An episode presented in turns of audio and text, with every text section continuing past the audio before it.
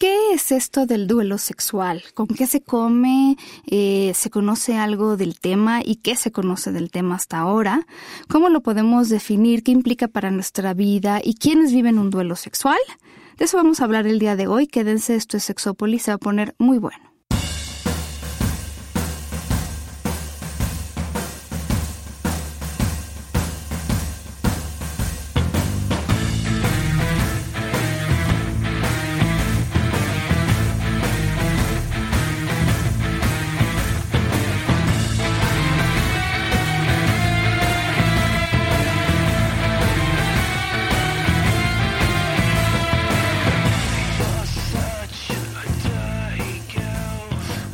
Tal? Bienvenidos y bienvenidas a Sexópolis. El día de hoy en el que es el día, bueno, nuestra grabación cayó en lunes 4 de septiembre, que es el día eh, yo no sabía hasta que empezaron a hablar de los medios. Es que digo, sinceramente uno no puede llevar un registro, aunque a lo mejor debería, de calendario de todas las fechas, de todas las cosas, este, debería, yo lo sé, debería. Hola Jonathan Altamirano. Hola Pau Millán.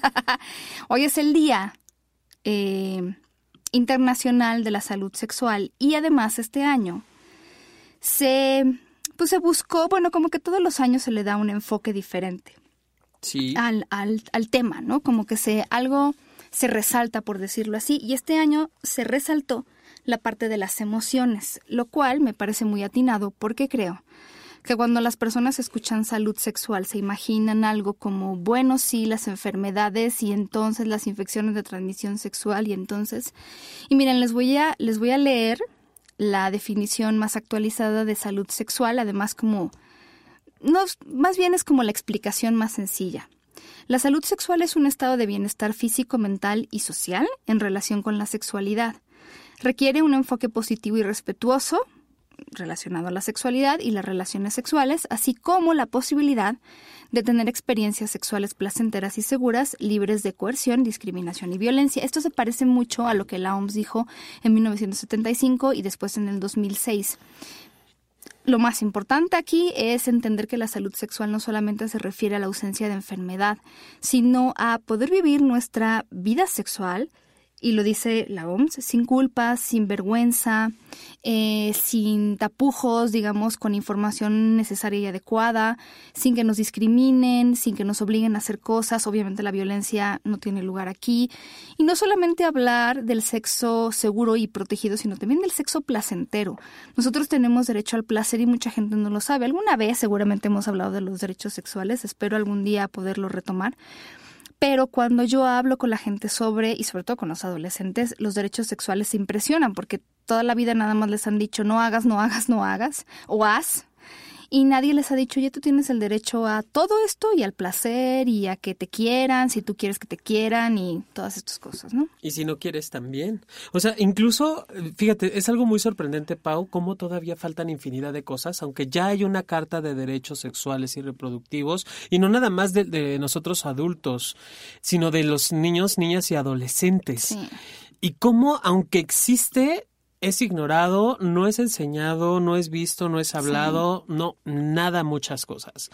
Y en, en ese terreno eh, han escrito muchas chicas, muchos chicos de, que, que, viven esta parte de la asexualidad, por ejemplo, y cómo siguen siendo invisibilizados. Y yo digo, no nada más en cuestión de preferencias claro, o gustos o claro. atracciones, sino también en cuestiones simplemente de intersexualidad que en, en, un contexto general de que intersexualidad está enfocado a inter, en, en, entre ambos sexos, que lo más conocido en el mundo es este la eh, el hermafroditismo. Antes sí, que antes se llamaba. Que antes así, era pero... llamado así, pero es como el más el contexto más general. Es lo más conocido y se ignoran infinidad que hasta el, el hecho de tener eh, ciertas situaciones de infertilidad. de infertilidad es un grado de intersexualidad, ¿no? Entonces, falta muchísimo por hablar, muchísimo por aprender y aunque ya tiene algunos años este Día Mundial de la Salud Sexual, pues falta y eso es tarea de todos y nos toca aprender y hacerlo a todos lo que vemos aquí. Sí, pero sobre todo llévense esa idea, ¿no? Que eso fue lo que me tocó hablar en distintos medios el día de hoy. La idea de, gracias a quienes me acompañaron, por cierto, pero sí la idea de que, de que eso, de que yo no tengo nada de infecciones, ¿no? Además, ¿cómo sabes? Porque muchas infecciones realmente no tienen síntomas, pero bueno, qué bueno, palomita por ti, ¿no? Ya te hiciste tus estudios. Por cierto, acuérdense, y la gente que apenas nos escucha como por primeras veces, no sé si la primera, la segunda o la tercera, pero si me escriben y me tienen paciencia, yo les puedo mandar eh, una lista de pruebas que ustedes se podrían hacer. Jonathan empezó a mencionar algo la vez pasada, me parece, pero eh, no solamente tiene que ver con el VIH, o sea, qué pruebas debería hacerse una persona para saber que tiene buena salud eh, en general, no solo es el VIH, entonces si me escriben igual se las digo y les digo dónde pueden hacérselas, ¿no? Así que... Sí, que es parte también de la salud sexual, obviamente. Sí, me, pero es que sabes qué me pasa, que mucha gente como que eh, le, le, preguntas qué pruebas debería hacerme y más bien nada más hablan de, de la parte del VIH, pero no es lo único. No es lo único. No, no, hablar de sexualidad también lo decías muy bien, es hablar de amor, hablar de placer, hablar de gusto, hablar de atracción, hablar de sensaciones, de sentimientos, de emociones, de, de todo. Se abre toda una toda la parte psicológica, emocional o mental, si quieren, o psicológica, física, eh, mental y social. Pero bueno, el día de hoy vamos a hablar de un aspecto, yo diría que es más bien mental, pero mm, bueno, y emocional, obviamente, en la misma área, pero, pero no deja de ser también a lo mejor un tanto biológico. Y digo a lo mejor porque es un tema del que se sabe absolutamente nada en realidad.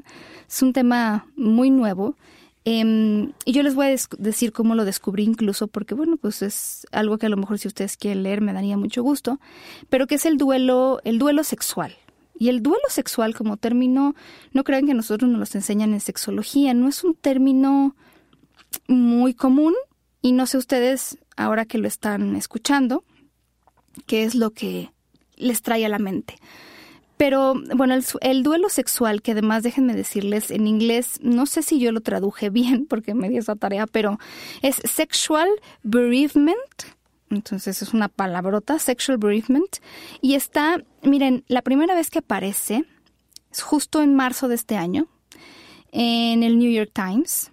No me extrañaría. Entonces la página del New York Times es nytimes.com y la, la escribe Jane Brody.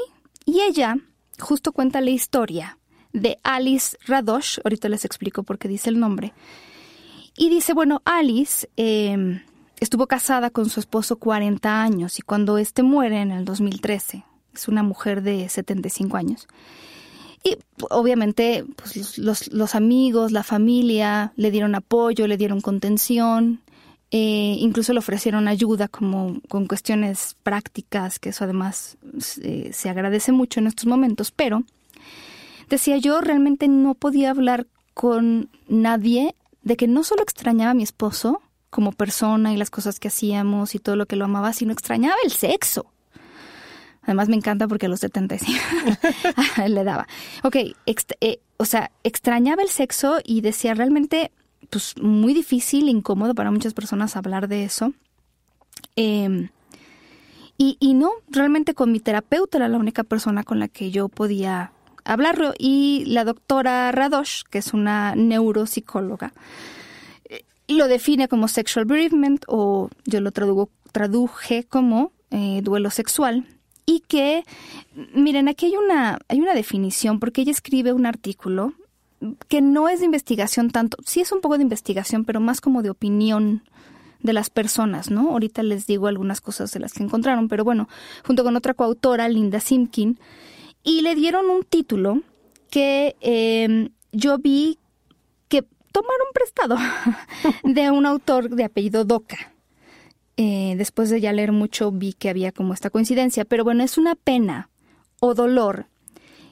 Y en inglés hay una palabra que también es larguísima, que se llama disenfranchised, que es como privado de derechos, o sea, no tiene derecho a ser, una pena o dolor que no tiene derecho por sí mismo a ser, no es reconocido abiertamente, no es socialmente bien visto. Y obviamente no es algo con todo esto de lo que se pueda hablar. Es como eh, si una mujer dijera que extraña el sexo sobre todo una mujer, pero también un hombre, alguien diría, oye, como que no, no, no sé, como que el sexo pareciera como que pues que eres un adicto o adicta al sexo, hay cosas más importantes, no sé qué más podrían decir mi querido John, pero seguramente por esa línea, ¿no? Como no, este, esto no es tan importante o porque te fijas en esas cosas o extrañas eso pero para ellos es una realidad. El, fíjate que me, escuchando la, la, definición tan, tan acertada, me suena una mutilación de la vida sexual, Por Paulina. Supuesto. O sea, es mutilar tu, tu vida sexual, es no darle un lugar y una vez más negar la posibilidad de que existe. Negar que la, la opción incluso de que esta parte de la entrega, del amor, del placer, si, dejemos el amor, del placer, de las sensaciones físicas y corporales, de sentir un pene adentro o en la boca, en el ano, en donde sea, La es una cuestión negada. La intimidad y todas estas cosas, pero Sumado, claro. Yo, o sea, el, el artículo se queda un poco ahí, eh, incluso el de estas dos autoras, pero yo quisiera como extenderlo más, ya que estamos hablando de un tema nuevo, pues voy a meter un poco mi cuchara, porque miren, a lo mejor les suena, o sea, yo creo que la muerte de una persona que tú has amado sí te deja a lo mejor un duelo sexual, pero también cuando truenas, bueno, en español es truene, en mexicano es truene, pero cuando te separas, cuando te divorcias, cuando terminas una relación, también a lo mejor, fíjate, qué curioso, pero tú puedes, y yo creo que por eso se da tanto el sexo con los ex, tú puedes incluso em, decir qué bueno que terminó la relación, hasta pudieron haber terminado mal, pero puedes seguir extrañando el sexo, porque además entre dos personas en las que ya había cierto entendimiento, tienes una comunicación sexual, ya te conoce, ya sabe que te gusta, y eso, pues también ya estás acomodada o acomodado a esa situación, te entiendes bien, y hay gente con quien dices, híjoles, me encantaba estar, o sea, la parte sexual era muy, muy, muy, muy buena, hay gente que incluso bueno, se queda, yo no lo recomendaría, pero se queda en una relación disfuncional y violenta por el sexo. Yo, repito, no lo recomiendo, creo que, que el, o sea, el sexo es muy importante, díganmelo a mí, pero mm, también es importante que estés en una relación afectiva Sí. y respetuosa, ¿no? Y que las personas que, que requieren de esta parte, porque además, ¿cuándo es el momento después de un truene? ¿Cuándo es el momento después de una pérdida? Ahorita De, vamos a hablar de eso porque de sí. retomar la vida sexual. Claro. Y, y que es un, un punto muy de eh, muy a favor en el sentido de obvio se extraña. Es Claro. más, si me, me voy a, las, a, la- a lo más elemental y, y estúpido, hay personas que no pueden dormir si no están en su cama. Caray, sí es cierto, pero además Desde ahí. abrazando a la otra persona, estando a la otra persona a un lado. El aroma, las caricias, aunque sea la pelea, el que esté la persona para, para la discusión del diario, ¿no? Del no estar de acuerdo en algún tema, eso también se extraña. Y cuando la relación de pareja ya no da más, se desgasta la relación per- eh, por sí misma, también hay un periodo de duelo. Aunque ya estemos tronados de, de la relación, hay un periodo de pérdida en donde cae el 20 de, de quién fui a tu lado y cómo llegamos a este punto. Muere una parte de ti, Claro. ¿no? Claro, esto que decías de que no necesariamente tiene que ser la pérdida Una física, manera tuya de ser, sí. es, eh, porque además muere el tiempo que estuviste con esa persona, porque tú eras o eres una de una forma con esa persona Sí. y se amoldan y se acomodan y y tienen incluso eh, cuando ya hay una intimidad en la relación de pareja, hasta hay palabras muy clave, hay mucha intimidad. Ya una mirada nos dice mucho, ya una caricia y ya de, de un día para otro, pum, ya no hay más. Como hay gente que conoces en la, le conoces hasta el mm, lunar que Claro, tiene. hasta el que tiene adentro en el ano, ¿no? Voy a O sea, revisar. no vaya siendo. que se me olvide. Cállate, Jonathan. Ok. Si no, alguien Sí más es- lo hará por ti. Bueno, tienes mi permiso, por supuesto, sí. Pero Sí, creo, claro. creo que sí es un tema, ¿no? Eh, te iba a decir hace rato, pero no venía al caso, pero sí, el duelo sexual es cuando hay un huequito que ya no se puede llenar literalmente. Claro, literal. Varios huequitos. Bueno, ya, vamos a entrar en términos más serios. Porque además yo me puse a buscar. En México hay- sí hay investigaciones sobre adultos mayores, pero eh, no hay muchas sobre la sexualidad. O sea, sí hay, ¿eh? nada más quiero decir, sí hay, hay que buscarle, pero sí hay. Mm, la doctora Ligia Vera hace mucha investigación, sobre todo relacionada con el, con el VIH, pero también le encantan los adultos mayores, o por lo menos su investigación ha dedicado una parte a ella y un libro, porque me acuerdo que me pidió que revisara un capítulo. Ok, sí hay.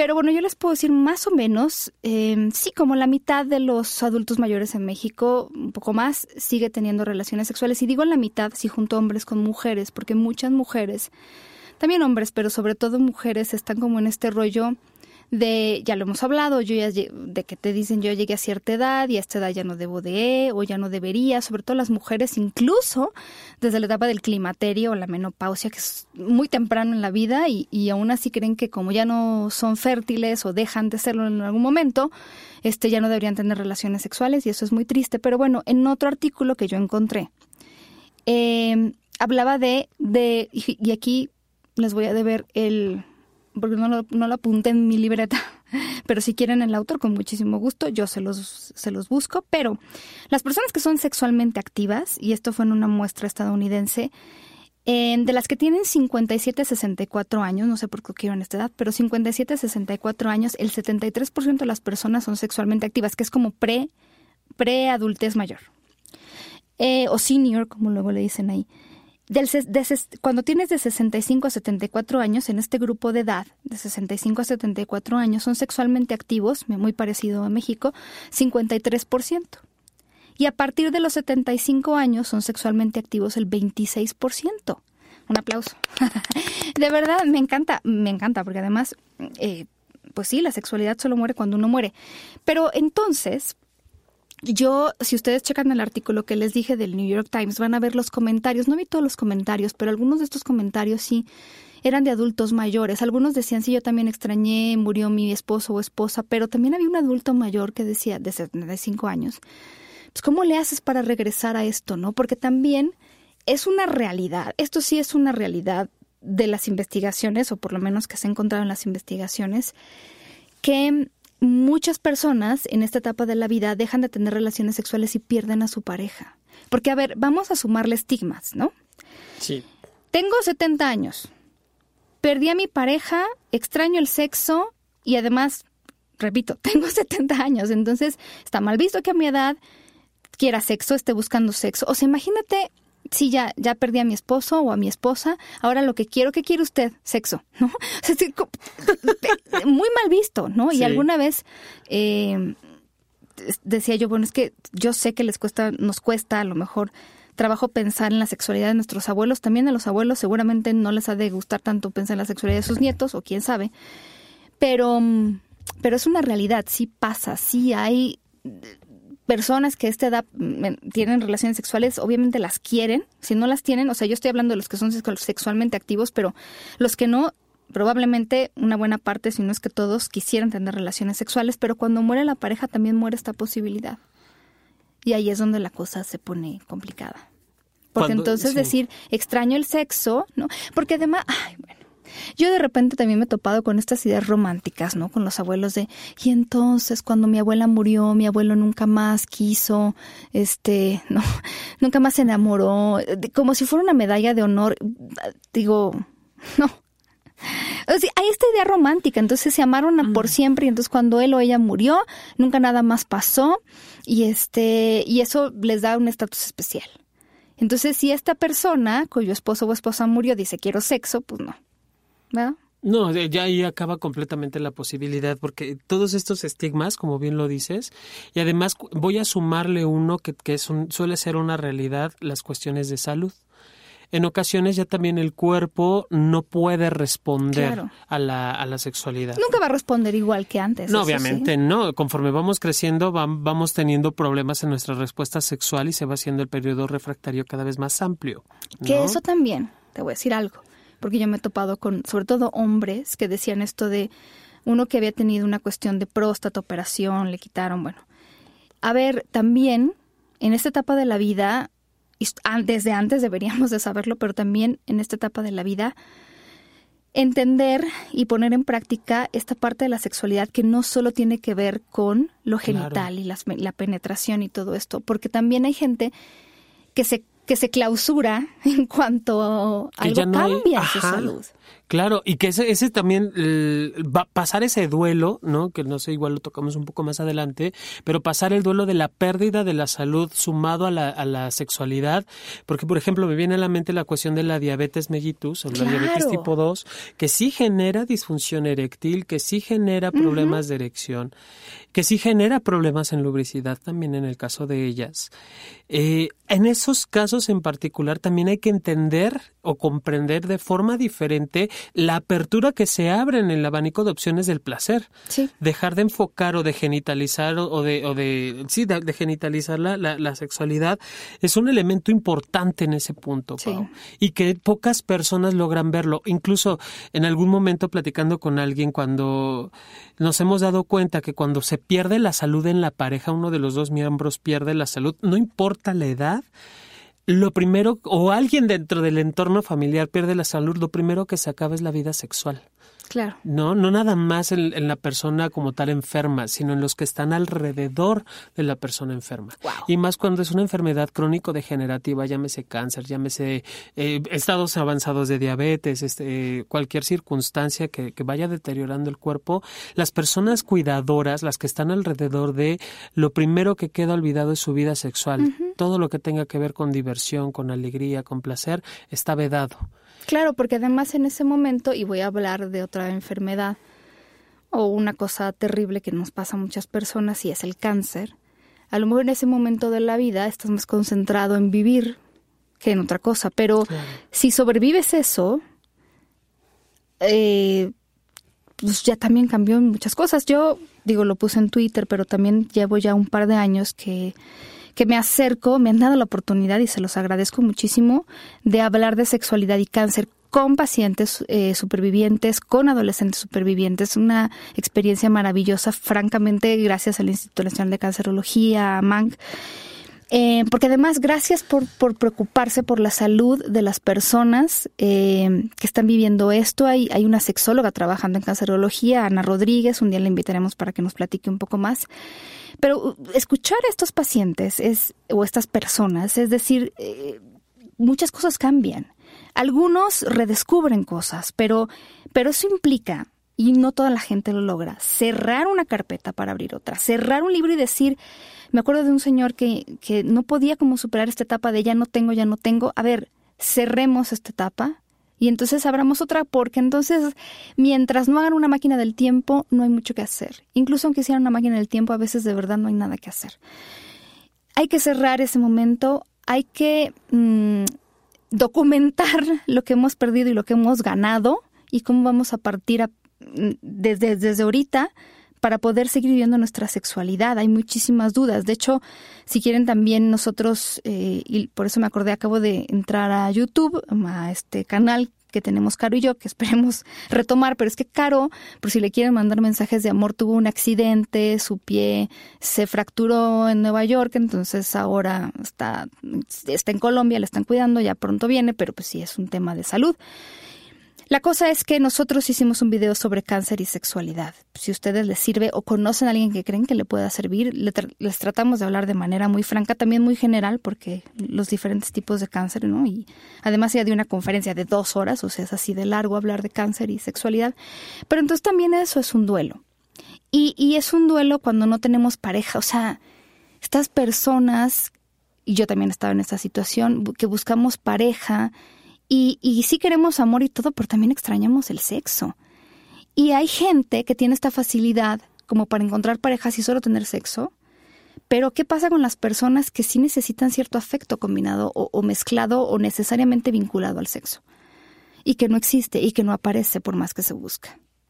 Ah, pues, complicado. ese es muy complicado. Porque eh, aquí además del trabajo, del trabajo personal que, que la mayoría de las personas hacen, en ese sentido, es, es confrontante a veces estar con el deseo sexual presente y no poder encontrar con quién compartir. Ya no digamos, porque coger puedes ir con el mundo, ¿no? Y, y con pero cualquiera. La intimidad. La intimidad que genera el compartirte con alguien y no saber con quién y no encontrarlo. Y además estar con esta idea de es que cuando hubo una ruptura, ¿no? Es que si no lo hubiera dejado o no lo hubiera dejado, quizá ahorita seguiríamos juntos. Es cuando Pues muchos se van hacia atrás, es cuando muchos también Tienen están... el sexo con el ex o con la ex. Exacto. y a veces no es tan buena idea. Sí, y, y además le- les va confrontando aún más y van viviendo mucho esta parte de la soledad y del vacío. Tengo, conozco a personas incluso que sí han logrado, si bien no perder la, la cabeza, sí generan una situación de ansiedad y de neurosis impresionante por no, por tener todo este deseo y esta gana y no saber cómo, cuándo y con quién por lo que hace falta en la intimidad. Y yo de lo que me he dado cuenta es que cada vez, sí, sí, digo, en las personas que me van rodeando, cada vez es más difícil poder encontrar a una persona que sea lo suficientemente madura y certera para poder abrir esta comunicación y esta, Sí. tener esta apertura, apertura sexual. Genera mucho conflicto en las personas en, en común, ¿no? No, además, imagínate, o sea, es, híjole, mm, el miedo también a encontrar una persona nueva, intimar con esa persona, qué pasa si no funciona. Son, son temas complicados, porque socialmente hablando, no sé, yo le decía a John, a lo mejor entre nosotros en sexología hablamos de sexo, sexo todo el tiempo, claro. ya sea por trabajo, porque no nos hemos destapado, pero no sé si es una charla de café, ¿no? Como de lo que extraño es coger. o sea, eh, llevo un mes caliente. ¿no? Como, no sé si es un tema de sobremesa. Y, y- y aunque los y, fíjate entre sexólogos me pongo a pensar y hay veces que es complicado entre nosotros o sea yo yo tengo amigas sexólogas muchas y a veces tocar el tema es nada más de pero llevo un mes sin coger y ya no cambian el tema es muy confrontante porque además todos los mitos que hay alrededor de pues consíguete a alguien contrata a alguien mastúrbate o autoerotízate Ah, para puta. algunos sí, para otros no. Exacto. Es cachar toda la experiencia de la persona y eso eh, dificulta el entendimiento a veces o el sentirme entendido por la otra Claro. persona. Y que no es nada fácil porque es abrir toda mi intimidad con alguien, por muy amigo que sea, que no sé si al final va a ser, voy a ser juzgada o juzgado. Sí, caray. Eso dificulta. Y, y hay un tema, por ejemplo, que John y yo hemos platicado mucho fuera del aire y que tiene que ver justo con eh, algunas diversidades sexuales y la edad. Porque mm, hay, eso sí, hay, hay poco, bueno, sí, hay investigaciones en Estados Unidos, sí, sí las hay. La verdad es que mm, en algún momento se dieron cuenta de que había que hablar de la gente gay y específicamente y sobre todo los hombres a cierta edad, ¿no? ¿Qué pasa con un hombre gay que es adulto mayor? Em, porque ahí hay un tema también, eh, a ver, o sea, yo tengo aquí a Jonathan, que es mi termómetro, si digo alguna tontería me va a decir, pero de repente la también bueno eso es algo que nos pasa a las mujeres también llegando a cierta edad pero bueno la cuestión de repente de la las relaciones entre hombres por ejemplo en aplicaciones como Grinder Grinder Grindr, ujú. y, mm, hay cierta edad como donde puedes tener muchos likes o muchas palomas o muchos mensajes o lo que sea, pero mm, de repente la edad también eh, puede ser muy crueles con la edad. Es un Mm, factor. Ok, muy- sí no estoy diciendo tonterías, ¿verdad? No, sí no, es un no. factor, o sea, sí, sí es un tema. Miren, yo les digo por lo que me ha tocado ver y por las personas que conozco, y entonces a veces, les digo, también nos pasa a las mujeres, pero a veces, y, y ahora el tema de los sugar daddies y las sugar mamas, o no sé cómo será en, en femenino, es un tema interesante porque muchos hombres, eh, adultos mayores, lo que reciben, y ni siquiera adultos mayores, o sea, de 50, ¿no?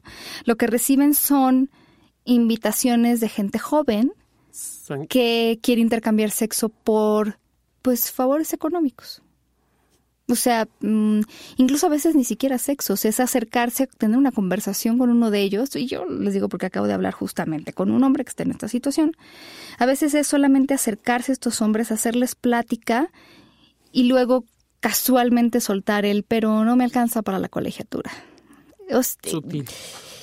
Y no lo sé, o sea, a ver, algún día hablaremos de esto como más enteramente, pero supongo yo, y creo estar en lo cierto, que habrá muchas personas que no tengan problema cuando se intercambia esto, sobre todo cuando se pone sobre la mesa. A mí me parece que a todos nos, nos podría molestar que alguien tratara de vernos la cara, en el sentido de yo te estoy vendiendo algo que tiene cara de que quiere una relación o una amistad, cuando en realidad lo que quiero nada más es dinero, por ejemplo, ¿no?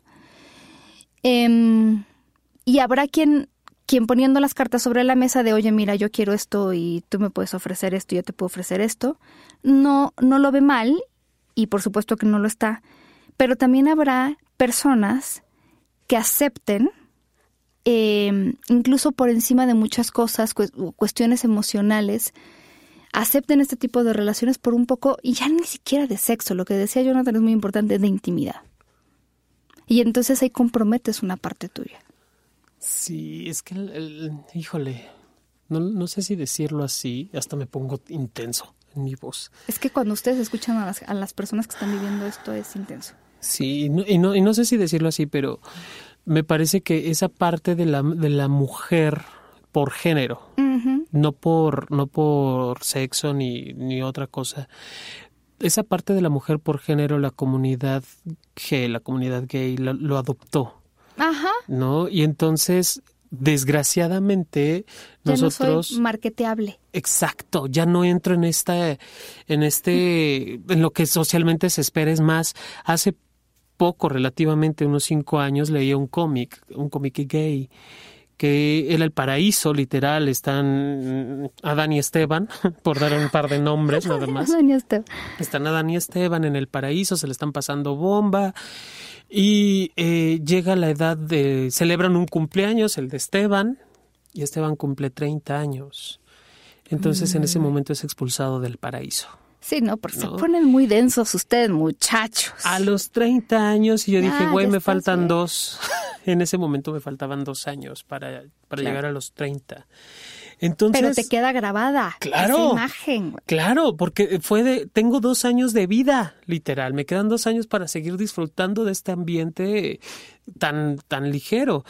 Al justo a los 30 años, poco tiempo después, me encuentro un chavito que conozco que me empieza a ligar y me empieza a soltar que él, que él llegara a los 30, me preguntó la edad, le pregunté cuántos años crees que tengo, en ese momento me veía mucho más joven, obviamente. Siempre. Y me aventó un, tienes como 27. Y yo, ah, ¿qué comes que adivinas, no? Me dice, qué bueno, porque si hubieras tenido 30 en este momento te dejo de hablar, güey, tenía 30, ¿no? Y, y además acababa de cumplir casi 30.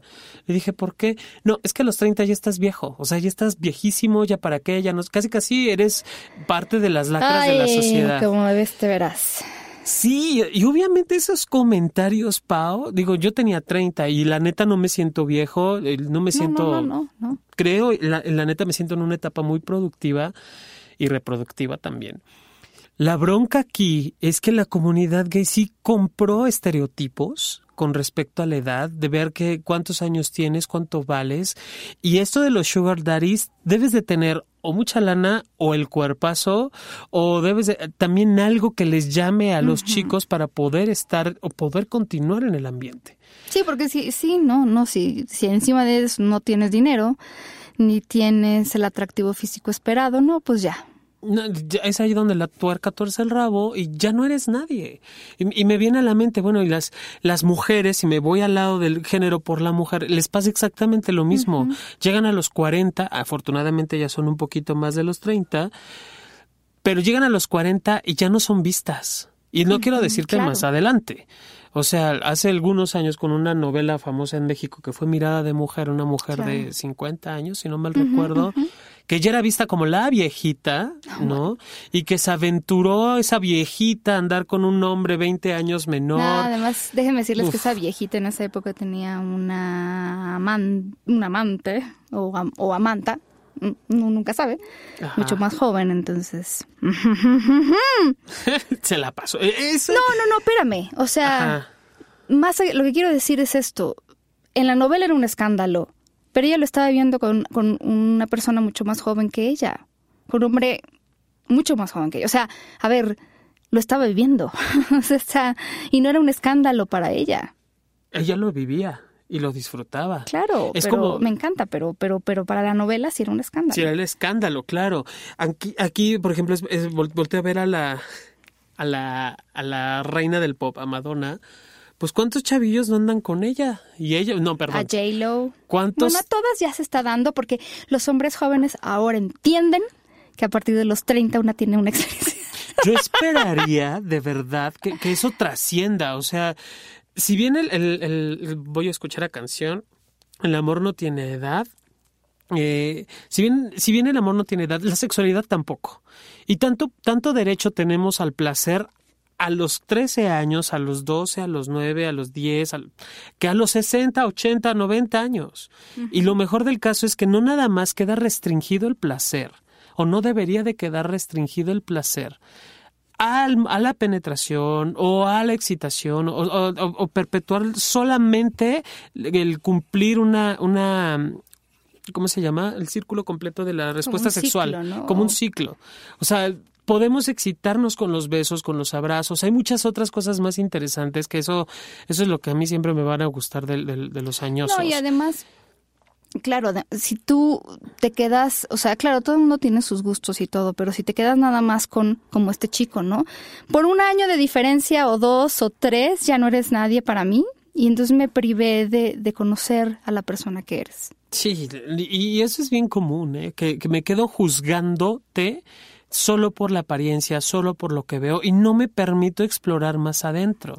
Obviamente las personas que, eh, independiente de la edad, porque ya te decía 30 años, pero que sí lo viven, estas crisis de edad que llegan entre los 30 y 50 años, entre esas crisis de edad tienen este tipo de comentarios, obviamente es vivir un duelo porque ya no tengo la edad que de chavito, ya no tengo los veintitantos años, ya tengo un peso encima, ya soy más responsable socialmente, obviamente, y genera una sensación de duelo, y genera, el, duelo es dolor, y obviamente pega desde la parte sexual, que es parte de lo que estábamos hablando en el tema.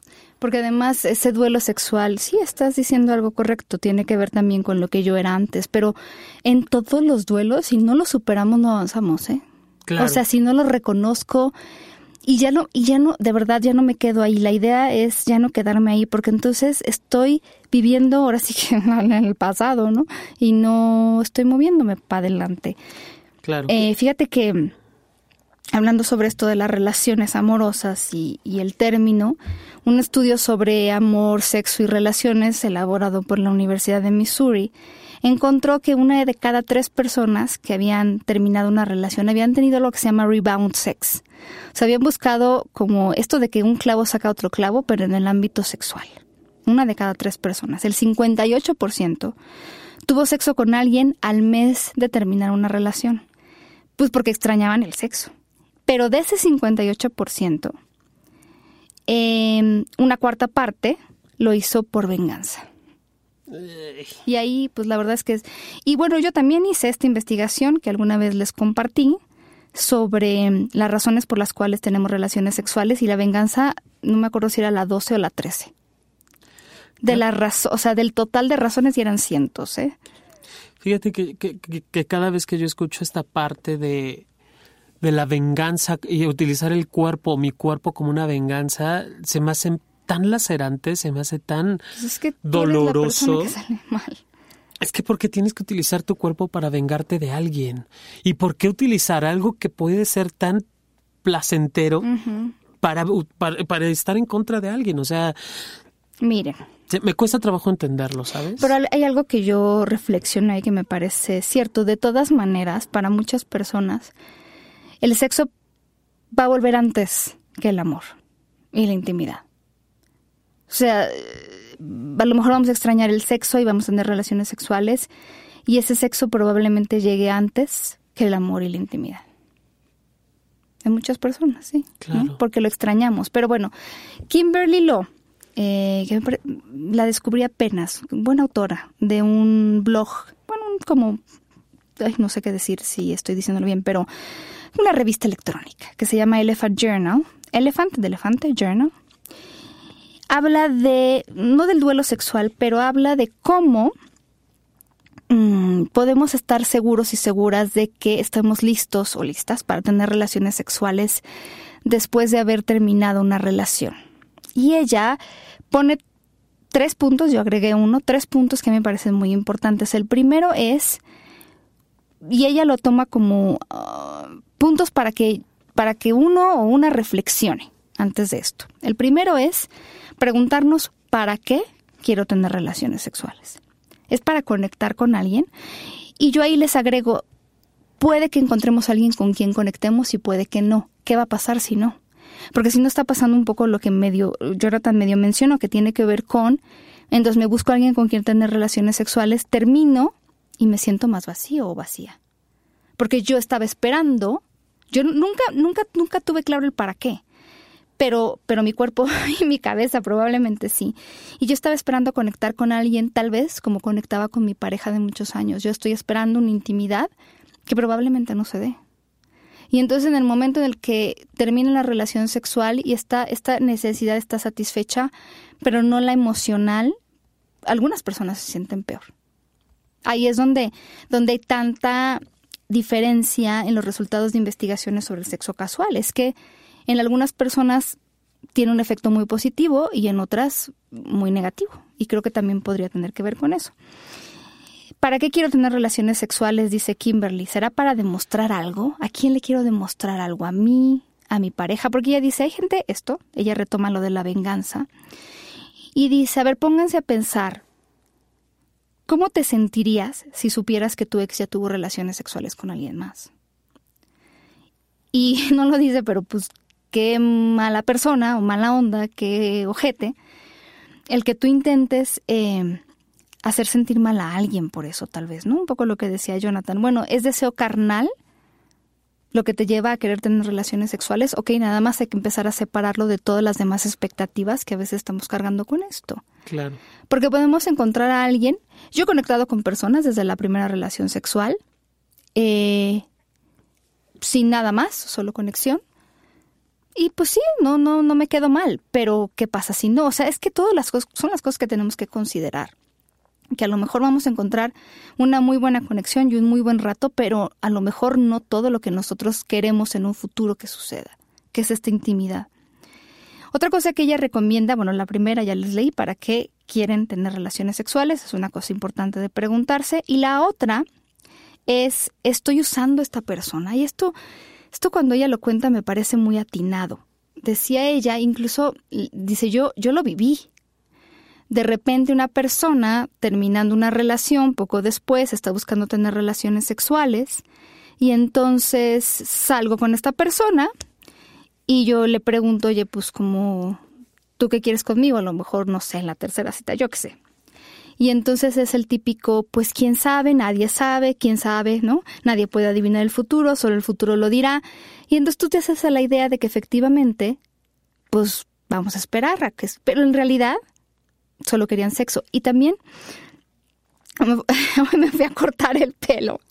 Y el hombre que me estaba cortando el pelo, y lo puedo decir perfecto porque hay muchos hombres que cortan el pelo y no le estoy diciendo quién ni dónde, me estaba diciendo esto mismo. O sea, me decía, yo no quiero usar a las personas, pero yo muchas veces quiero salir con una mujer porque quiero coger, quiero tener relaciones sexuales, quiero follar, quiero comer.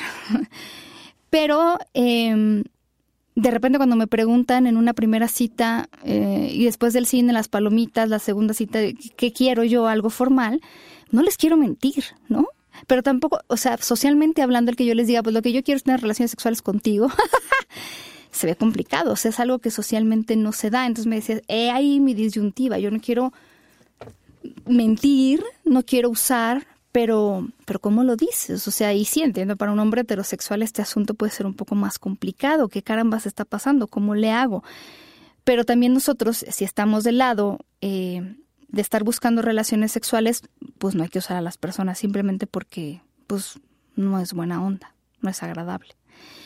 Mm, ¿Qué otra cosa eh, dice ella que es importante? Bueno, y esto también me parece súper atinado, necesito empezar a pensar en sexo seguro, sexo protegido, análisis clínicos, porque a lo mejor yo estuve con esta persona 7, 10, 15 años y ya pues teníamos o tuvimos relaciones sexuales sin usar condón porque a lo mejor nos conocíamos, análisis, yo qué sé, las decisiones de cada quien son las decisiones de cada quien. Pero entonces, ahora voy a conocer gente nueva. Entonces, primero tengo que aprovechar como para checar cómo estoy, cómo está mi salud. Y pues a lo mejor actualizarme en este tema, ¿no? De ir comprando condones y demás cosas. porque pues no solo es el embarazo, también hay muchas infecciones de transmisión sexual y a lo mejor, no sé, lo pienso porque me ha tocado de repente en mujeres y hombres que tuvieron pues una sola pareja o, pocas, pero estuvieron casados o casadas durante mucho tiempo y entonces entran de nuevo a este mundo de buscar citas, amor, sexo y entonces pues es empezar también a considerar cosas que antes pues no eran relevantes en la relación que yo tenía. Eso es una cosa. y otra que yo podría agregarlo también es como, pues para reflexionar, no, no sé si tanto pre, pero el no quedarnos con, con cualquiera, un poco también por esta parte que yo les decía de, de a veces estamos pues comprometiendo cuestiones emocionales y aceptando cualquier cosa simplemente porque creemos que es lo único que vamos a obtener. Y pues yo les puedo decir, no, no siempre vamos a obtener a la persona ideal, pero por favor, si van a estar con alguien, aunque sea solo por una noche, tiene que ser una persona que les respete, que, acepte tener sexo seguro y, vamos o sea no eso no es eso no es negociable eso no es negociable si no hay si no hay de por medio protección cuidado de entrada no es negociable. Ahora, en, en ese sentido de, de, ¿se vale? Sí, esta parte de, de, porque además lo vibras, lo sientes. Cuando alguien quiere estar contigo y quieres estar con esa persona, se ve. Y no hay nada mejor que el ser claro y honesto desde el principio, Pau.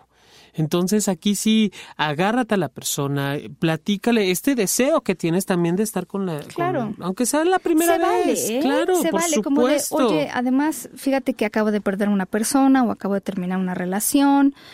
Eh, y entonces me está pasando esto, o yo estoy buscando una relación, pero en este momento pues mm, quiero, necesito esto, te gustaría, entonces eh, no está mal, o sea, creo que en este principio de honestidad tampoco hay que ser brutales, pero, pero podemos entonces, pues digo, yo sé que hombres como el que yo les platico, pues francamente la tienen difícil porque pues sí, socialmente, ¿no?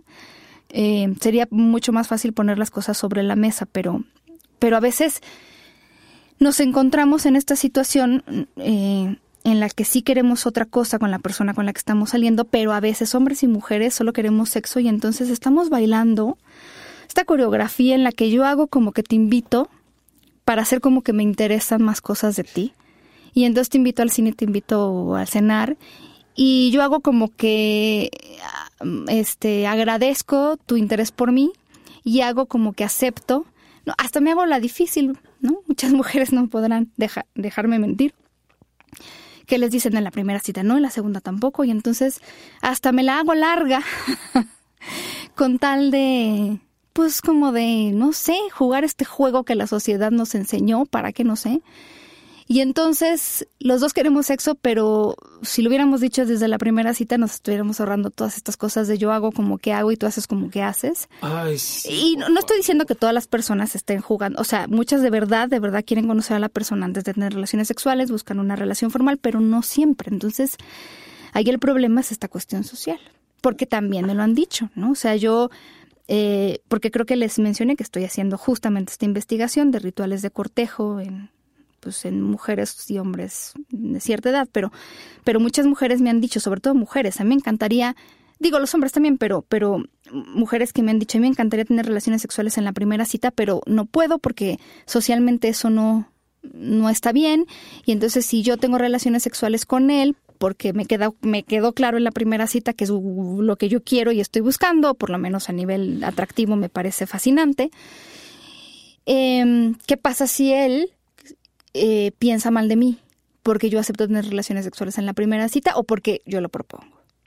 Entonces es todo un tema, es todo un tema. Esta parte de la falta de honestidad creo que puede ser incluso parte de los conflictos de, la pareja más adelante, como bien lo mencionabas. Y si nos vamos no tan adelante, sino al encuentro de la primera noche, también puede ser un factor de, de salud.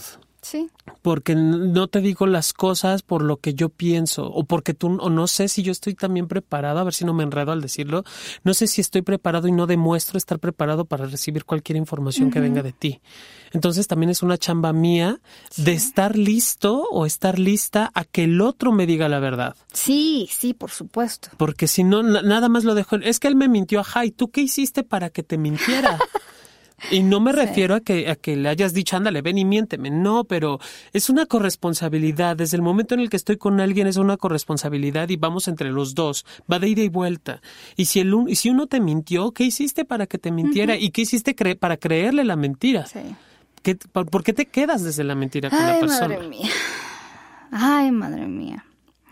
Oye, pero mm, estas autoras, Radosh y Simkin, que hablan eh, de sexual bereavement, de este duelo sexual, publicaron un artículo en, Reproductive Health eh, Matters en noviembre del 2016 y hicieron una mini encuesta en 104 mujeres de 55 años en adelante, la mayor parte heterosexuales. El 72% de estas mujeres les dijeron que si su pareja les faltara, extrañarían el sexo, de las principales cosas, por supuesto, y el 67% de ellas les gustaría poder platicarlo, sobre todo con una amistad, no, no dice género, si hombre o mujer, pero con una amistad. El 57% de estas participantes reportaron pues que no se les ocurriría iniciar una discusión con una persona que acaba de perder a su pareja por muerte o lo que sea, esta cuestión de la sexualidad. Entonces, es una mini primera investigación exploratoria, pero si ustedes están pasando por un duelo sexual, háblenlo. Si tienen una amistad cercana con quien lo puedan hacer, háblenlo. Si tienen que ir a terapia para trabajarlo, para poder seguir adelante porque les estorba esta parte, porque a lo mejor hay tanto duelo sexual que ya estamos como ya ni siquiera sabemos qué buscamos y estoy comprometiendo hasta todas las cosas que me parecían importantes este, de una persona o las cosas que yo considero que son importantes en una pareja. Estoy aceptando cualquier cosa, no me siento bien o, o simplemente quiero esperar, pero esta espera me está afectando en algunas partes de mi vida y no quiero hablarlo con nadie, pero sí lo necesito exteriorizar y necesito que alguien me acompañe en este proceso, busquen ayuda. Busquen ayuda y, y si tienen una, una amistad cercana que está pasando por este proceso, a lo mejor inicien esa conversación. Seguramente, y yo esperaría que siguiéramos escuchando hablar de este término del duelo sexual. Mientras tanto, me parece muy atinado que estas autoras se hayan dado la tarea de hablar de esto, porque pues justamente porque ellas les pasó a una de ellas y, y seguramente pensaron no seré la única.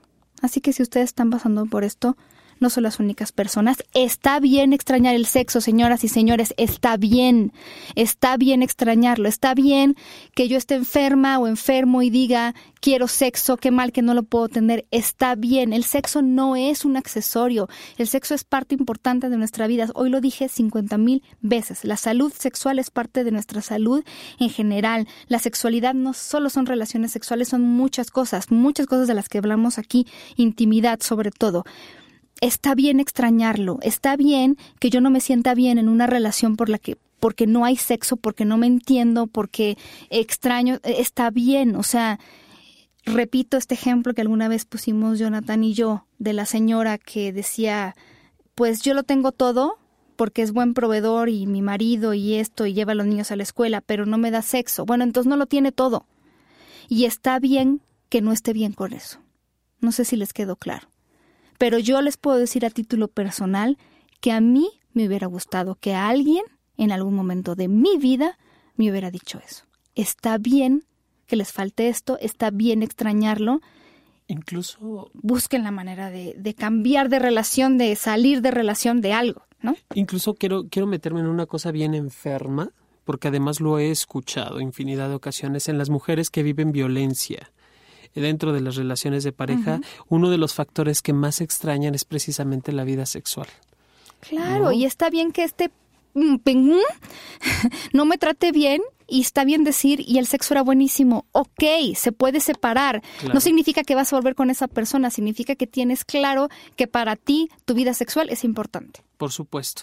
Y que si es en, ese punto, Pau, sí, sí hay que hacer como este hincapié de separa aprende a, separar que qué que, que, bueno te das cuenta que la, que la relación violenta con esa pareja, porque además no sé qué ocurre dentro de las relaciones de pareja, que el eh, de las parejas violentas, que el sexo se convierta, además de moneda de cambio y de la reconciliación clásica, se convierte en algo que los amarra de una forma impresionante, ¿no? Los, los une.